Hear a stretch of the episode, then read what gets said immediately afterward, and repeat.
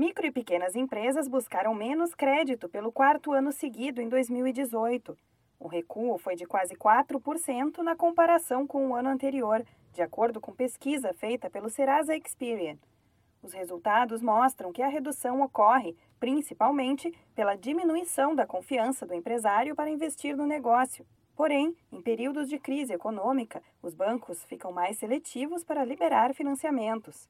O consultor do Sebrae São Paulo, João Carlos Natal, lista as principais dificuldades que ocorrem nesta situação principais dificuldades que ocorrem são os juros altos, a seletividade que é feita pelos bancos, o excesso de garantias e documentação, principalmente com as, com as empresas pequenas, a gente tem muito problema com conta nova ou movimentação financeira insuficiente. São alguns fatores que ocorrem com as empresas que dificultam, né, que são alguns obstáculos para que eles consigam é, obter o financiamento.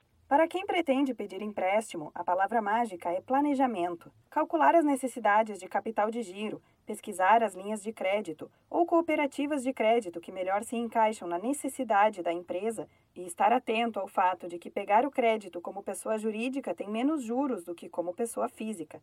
João Carlos Natal alerta para que o empreendedor cuide para que as dívidas não virem uma bola de neve. A maior parte das empresas elas vão buscar financiamento, crédito, por dificuldade financeira. Em dificuldade financeira, eu preciso ser mais consciente ainda, porque senão vira uma bola de neve. Então a gente fala que, além de eu me preocupar com o planejamento financeiro, eu preciso visualizar, calcular as reais necessidades que eu tenho. Né? E normalmente essas necessidades nós chamamos de capital de giro da empresa. Normalmente ele faz assim, quanto que eu estou precisando. Ah, eu estou com, com um problema financeiro de 10 mil reais, um exemplo. Então eu vou no banco buscar os 10 mil, mas ele nunca enxerga qual foi a origem do problema dele que levou ele à necessidade dos 10 mil.